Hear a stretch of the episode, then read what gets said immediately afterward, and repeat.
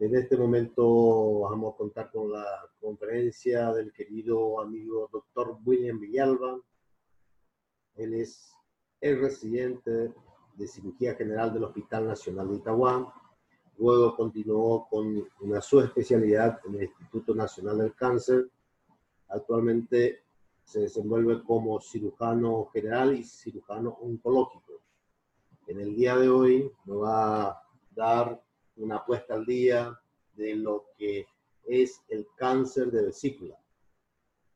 ya, William, te damos las gracias por compartir con nosotros tu conocimiento. Así que adelante, William, somos todo oído.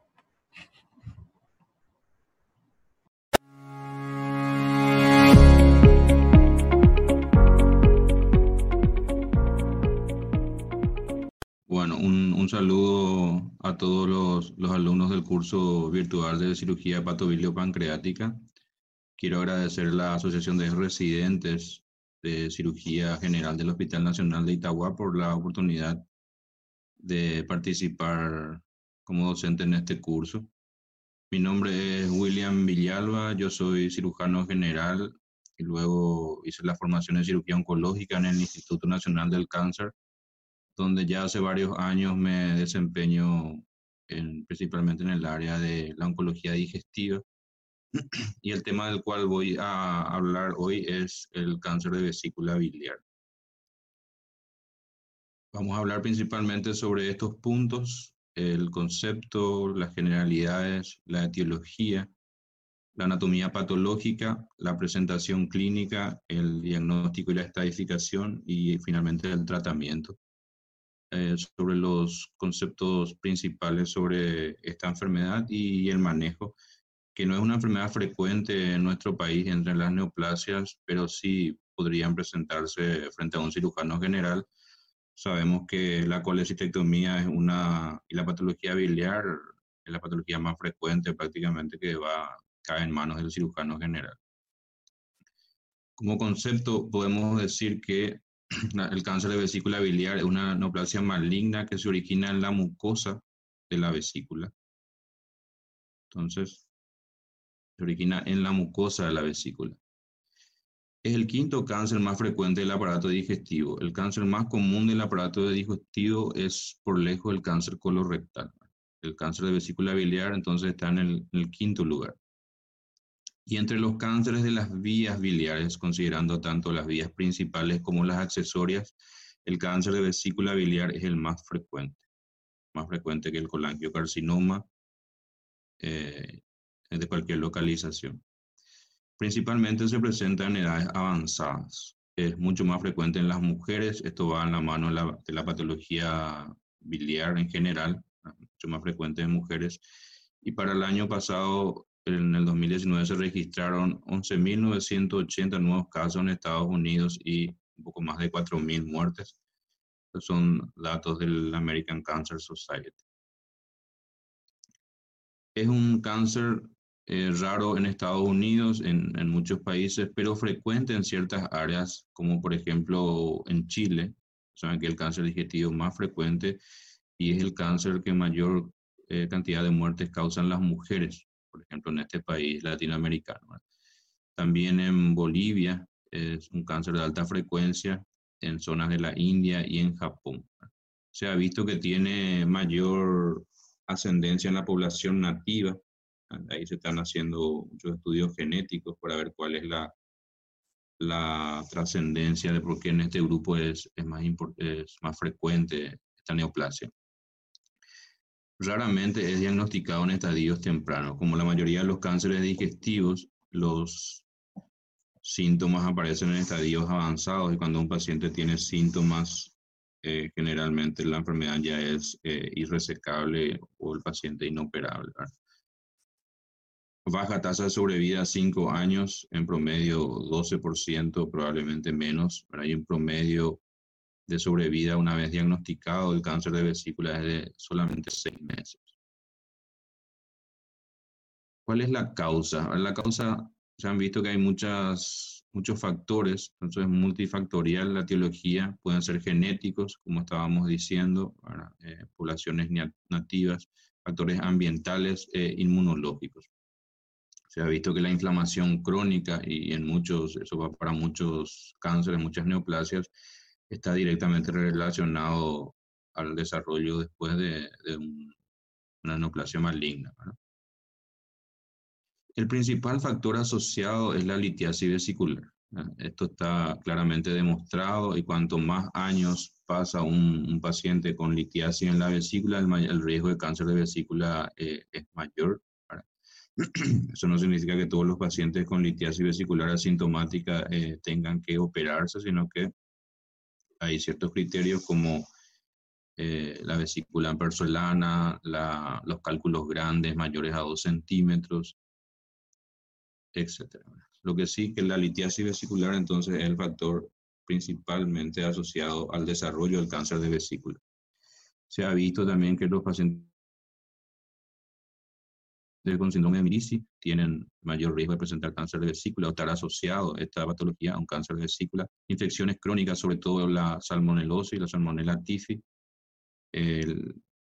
alteraciones anatómicas como la desembocadura común de los conductos biliar y pancreático. Ya habíamos dicho que el sexo femenino es independientemente un factor asociado, así como la obesidad, el tabaquismo, cirugía gástrica anterior, enfermedad inflamatoria intestinal y la poliposis anomatosa familiar. Entre todos, entonces, la litiasis vesicular es la más común y está claramente demostrado su asociación. Respecto a esto, no se conocen los mecanismos que predisponen al aumento del riesgo de cáncer de vesícula biliar en pacientes con litiasis. Eh, así como dije, está asociado probablemente a la infección crónica, eh, se sabe que pacientes con cálculos biliares por más de 40 años tienen una incidencia significativamente mayor de desarrollar cáncer de vesícula biliar. La litiasis vesicular está prácticamente presente en 90% de los pacientes que tienen un cáncer de vesícula biliar. La incidencia de un cáncer de vesícula biliar en pacientes con litiasis es entre 0,5 al 3%. Aproximadamente 1% de los pacientes que tienen más de 65 años y con cálculos biliares tendrán un cáncer de vesícula biliar. Esto tiene que ver con lo que decíamos antes, con el tiempo de eh, presencia de los cálculos en la vesícula biliar y sobre todo cuando estos cálculos son de gran tamaño, la asociación es mayor. En cuanto a la anatomía patológica, el más frecuente por lejos es el adenocarcinoma de la vesícula, y eh, también pueden presentarse casos de carcinoma escamoso, otro tipo de histología como el adenoscamoso, el carcinoma de células pequeñas, carcinoma indiferenciado y el carcinoma neuroendocrino. Pero el más frecuente eh, son los adenocarcinomas. En cuanto a la localización en la vesícula, el más frecuente es en el fondo, 60%, también puede localizarse en el cuerpo y en el cuello. ¿Cómo puede diseminarse esta enfermedad? La diseminación del cáncer de vesícula biliar puede darse por vía directa a órganos adyacentes como el hígado, el duodeno, el colon, la vía biliar principal, principalmente al hígado. Eh, por vía linfática, una de las más comunes, más del 90% de pacientes que fallecen por cáncer de vesícula biliar tienen eh, metástasis linfática en las autopsias. Por vía hematógena, generalmente directamente al hígado, entre 60 y 80%. Y otro, otra forma frecuente de diseminación es la diseminación peritoneal eh, en forma de, carcinomatosis, que esto lo hace la enfermedad eh, incurable en este estadio. ¿Cómo pueden presentarse estos pacientes? Vamos a ver más adelante que podemos tener tres situaciones. ¿No? el diagnóstico preoperatorio, que no es frecuente, el diagnóstico intraoperatorio y el diagnóstico postoperatorio. Frecuentemente son asintomáticos, si hay síntomas suelen relacionarse a la litiasis vesicular y si son síntomas relacionados al cáncer, la mayoría de las veces ya están en estadios avanzados, como ictericia, ascitis, dolor o pérdida de peso. El paciente que viene con ictericia y cáncer de vesícula biliar es un signo generalmente de mal pronóstico. La mayoría de ellos, 85%, ya son irresecables cuando eh, presentan ictericia. Esto por la invasión no de la vía biliar, porque la vía biliar podría ser resecada, sino que muchas veces se debe a, a metástasis ganglionarias a nivel del pedículo y que también está asociado a invasión del pedículo vascular del hígado. El síndrome de Mirici, ya lo dijimos hace un rato, está asociado al cáncer de vesícula biliar. Eh, se recomienda que un paciente con síndrome con diagnóstico de síndrome de Mirici entonces pueda ser estudiado con marcadores tumorales también y de ser posible una biopsia intraoperatoria de la vesícula biliar. El paciente también podría presentarse por invasión del duodeno o del colon con cuadros obstructivos. Ya la clínica va a variar de acuerdo al sitio de la obstrucción. Entonces, podríamos tener tres situaciones. Lo que dijimos hace rato, el diagnóstico en el postoperatorio, que es lo que podría ocurrirnos más frecuentemente, eh, se conoce como carcinoma incidental. el paciente es sometido a colecistectomía, muchas veces sin sospecha, se envía la pieza de anatomía patológica y el retorno habla de un cáncer de vesícula. Entonces se llama carcinoma incidental, indicado en la pieza quirúrgica y aproximadamente representa 0,3 al 1% de todas las colecistectomías. 20% se presentan generalmente como, entonces como un carcinoma incidental. Eh, como un tumor de vesícula resecable solamente en el 10% de los casos. Diagnóstico preoperatorio. Y como cáncer avanzado irresecable, generalmente cerca del 70%. La mayoría son avanzados eh, ya incurable. ¿Cómo hacemos el diagnóstico? Entonces, esto tiene mayor validez para eh, los pacientes en el preoperatorio. El laboratorio no es específico. El paciente puede tener, lógicamente, alteraciones del perfil hepático por la patología biliar asociada o por el tumor, por invasión del pedículo, produciendo ictericia, por metástasis hepática, etc. Los marcadores tumorales, y esto es una regla en, oncología, no son diagnósticos, generalmente sirven para, eh, dentro del contexto clínico y asociado a una masa vesicular, sí ayudan al diagnóstico. Generalmente son más útiles para el pronóstico del paciente. Una masa vesicular con CA19-9 de más de 20 unidades internacionales es altamente sensible y específico para cáncer de vesícula biliar. También el antígeno carcino embrionario podría estar aumentado en el cáncer de vesícula, 90% de especificidad y 50% de sensibilidad.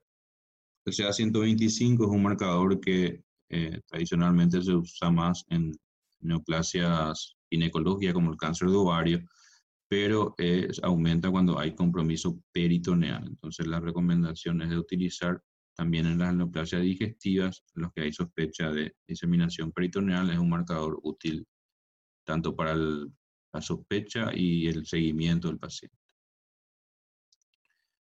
Las imágenes en que nos puede ayudar.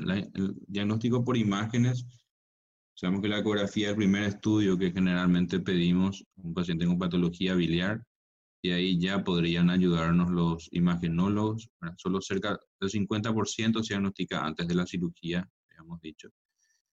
La ecografía puede verse engrosamiento en la pared vesicular, masa que en la luz, pérdida de interfaz entre la vesícula y el hígado o infiltración hepática.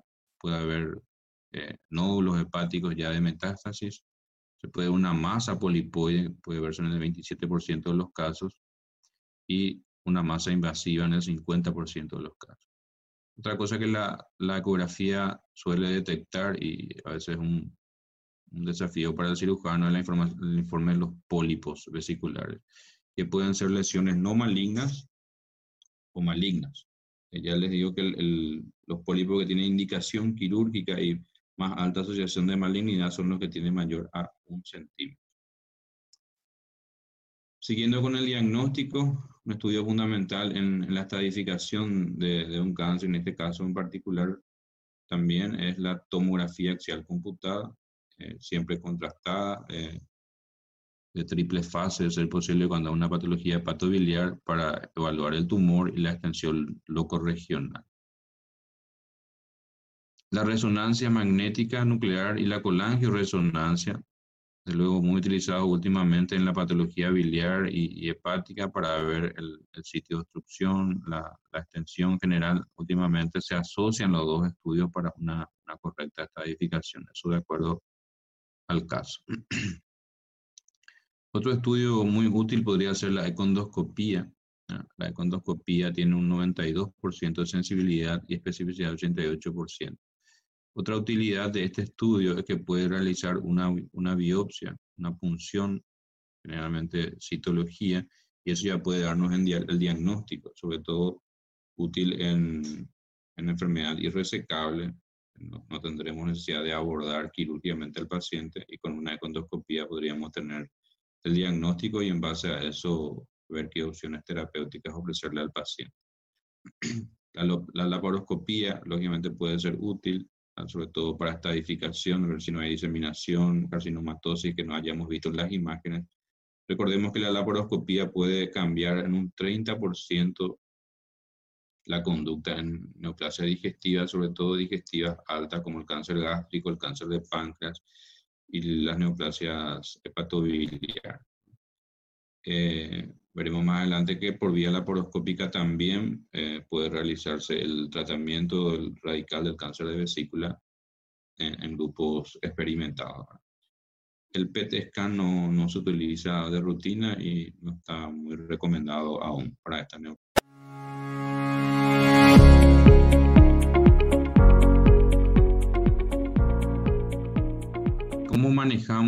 Cáncer de vesícula biliar? Entonces, ¿cuáles son las opciones que tenemos para el tratamiento una vez que el paciente está diagnosticado o hay alta sospecha? O tenemos la anatomía patológica de la vesícula. O sea, tenemos tres opciones. Esto es válido para muchas de las neoplasias digestivas.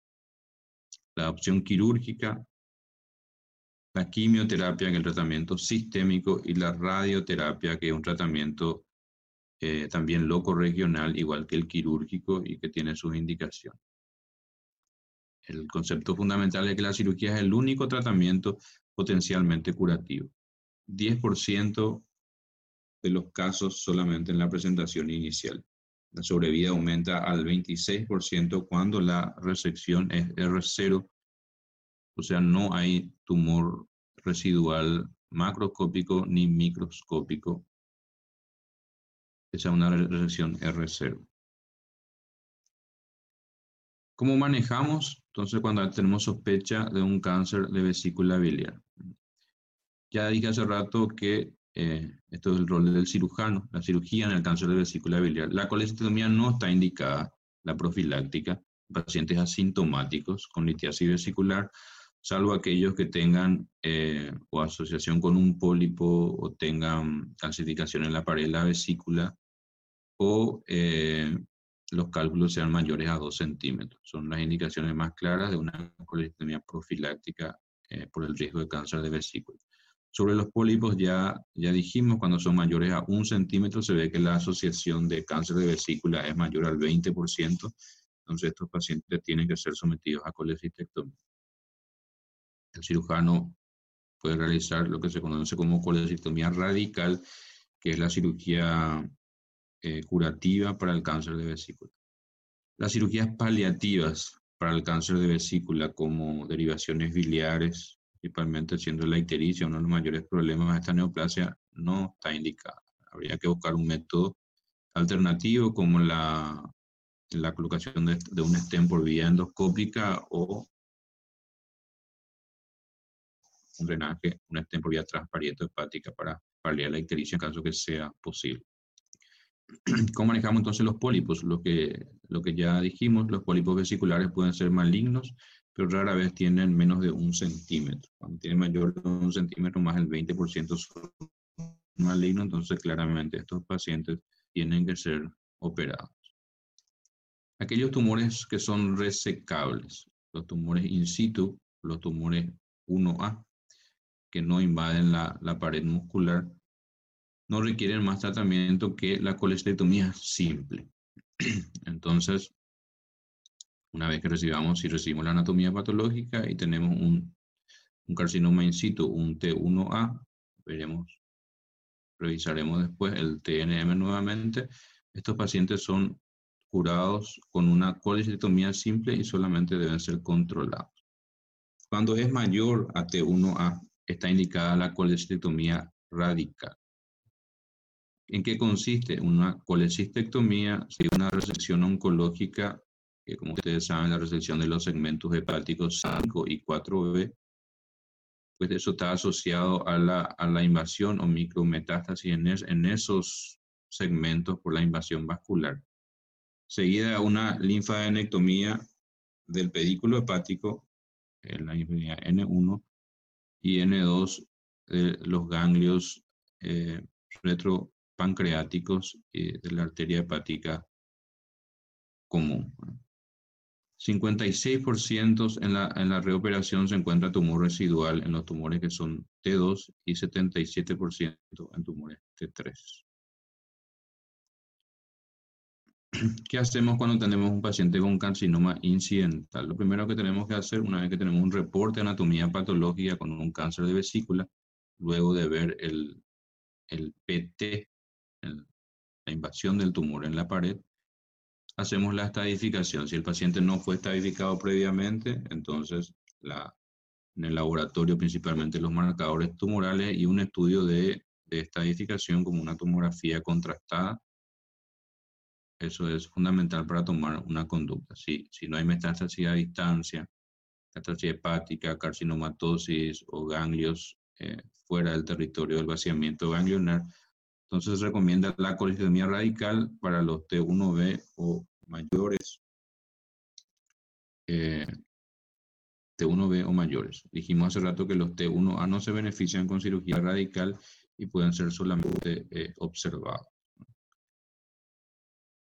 ¿Qué hace o qué puede hacer el cirujano cuando tenemos un hallazgo intraoperatorio y hay sospecha de un cáncer de vesícula?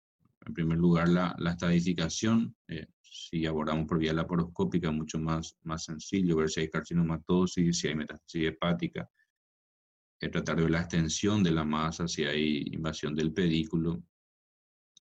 Y ahí ya deberíamos ver si se hace la cirugía en, en un primer tiempo o se difiere para un segundo tiempo si no están dadas las condiciones o el paciente no está preparado para una resección extensa y el equipo quirúrgico no tiene entrenamiento, se recomienda eh, hacer una cirugía en, en, un segundo tiempo, proceder después del, del, primer procedimiento a la estadificación con imágenes y programar una cirugía resectiva en caso que sea factible.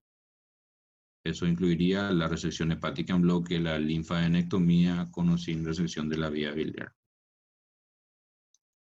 Entonces, la colecistectomía radical, lo que ya dijimos, aquí tenemos un esquema, la colecistectomía, resección en bloque los segmentos 5 y 4B, y posterior a eso el, la linfadenectomía del pedículo hepático, los ganglios retropancreáticos, la arteria hepática común principalmente. Nada más un esquema, volver, estos son los, los dos segmentos, entonces que tienen que ser resecados en contigüidad en una colecistectomía radical. En un caso, unos pocos casos que, que operamos hace ya unos años con vaciamiento completo del pedículo hepático. La mayoría de los casos que recibimos en el Hospital del Cáncer son casos ya eh, metastásicos avanzados que fueron operados en otro sitio y procedemos generalmente a procedimientos paliativos. ¿Qué son tumores irresecables? Entonces, cuando hay metástasis hepática, cuando hay invasión del tronco de la vena porta, invasión de la arteria hepática propia, cuando hay metástasis ganglionares en el tronco celíaco, N2, o paraórticos N3 son tumores irresecables. Lógicamente, cuando hay ascitis por carcinomatosis, la, cirugía no tiene ningún beneficio ante estas situaciones. Adyuvancia, cuando una vez operado el paciente, vemos si se beneficia con algún otro tratamiento para disminuir la, recaída de la enfermedad. Y en este caso, la quimioradioterapia asociada ha mostrado beneficio en pacientes que fueron resecados totalmente, pacientes RCO, entonces en ellos sí está indicado debido a la alta tasa de recaída de esta enfermedad. distintos esquemas. Eh, radioterapia asociada a, a fluoruracilo. Hoy en día se utiliza el, la capecitabina, que es una forma oral del fluoruracilo asociado a radioterapia. Probablemente es un tratamiento más utilizado.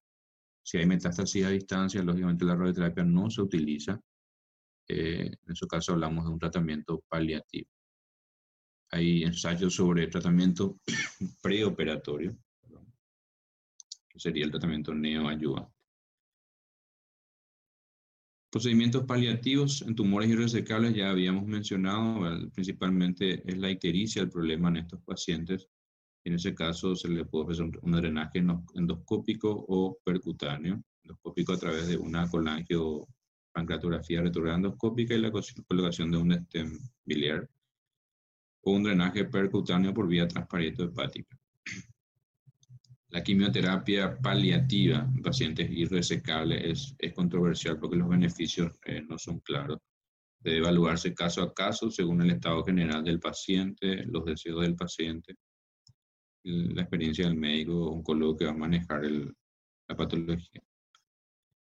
Les dejo las guías del, de la NSCN de Estados Unidos, muy utilizada en, en oncología, para, ir mirando las mismas situaciones que ya veníamos mencionando eh, podrían presentarse cuando el paciente se está operando y es un hallazgo accidental durante la cirugía. Entonces ya habíamos comentado cómo, cómo proceder en estos casos. Bueno, la estadificación, ver si es o no es resecable, decidir si se hace la resección en, en ese tiempo o hacer en un segundo tiempo luego de la estadificación correcta del paciente. Cuando el hallazgo es en el postoperatorio con, una, con la anatomía patológica, entonces dependiendo del T, dijimos que el T1A no requiere otro tratamiento, eh, ver si hay margen positivo en el conducto cístico, si se tomó biopsia de algún nódulo, entonces base a eso se toma la conducta, luego la estadificación. Y habíamos dicho que los mayores AT1, AT1A eh, deben ser reestadificados y de acuerdo a la estadificación entonces se procede al, al tratamiento quirúrgico o, o, a la quimioradioterapia o cuidados paliativos de acuerdo al, al caso. Eh, si en el preoperatorio tenemos una masa en la imagen y es sospecha de cáncer de vesícula, entonces ya hablamos de, del diagnóstico, determinar si es resecable o no es resecable. Si es resecable, entonces se prefiere la, el abordaje quirúrgico, eh, el estudio intraoperatorio de la pieza quirúrgica y luego de eso proceder a la, resección en bloque. Si es irresecable, ver la forma de tomar una biopsia. Eh, si hay metástasis hepática, es mucho más fácil hacerlo por vía percutánea. Si no hay metástasis hepática, la econdoscopía podría ser útil para la biopsia de la vesícula o del, de los ganglios y en base a eso proceder al tratamiento paliativo. Eh, ya hablamos de la ictericia, la enfermedad metastásica, el manejo. Y en resumen, puedo decirles que entonces el cáncer de vesícula biliar es una neoplasia poco frecuente en, en nuestro país, es de muy mal pronóstico, asociada en alta frecuencia a la litiasis vesicular. En promedio, solamente el 10% se diagnostica antes de la cirugía y la cirugía radical asociada a la terapia neoayuvante, eh, ayudante, perdón, con quimioterapia y radioterapia es la única posibilidad de curación en esta enfermedad cuando es resecable, como ya estuvimos diciendo a lo largo de la charla. Muchísimas gracias, entonces eh, espero que le haya sido de utilidad. Seguramente estaremos atentos a, a preguntas en, en, el foro de, de discusión de, de las charlas con los docentes y, a disposición de, de, todos. Así que muchísimas gracias, agradecer a la Asociación de Residentes de Cirugía General del Hospital Nacional y espero que les sea de utilidad esta presentación.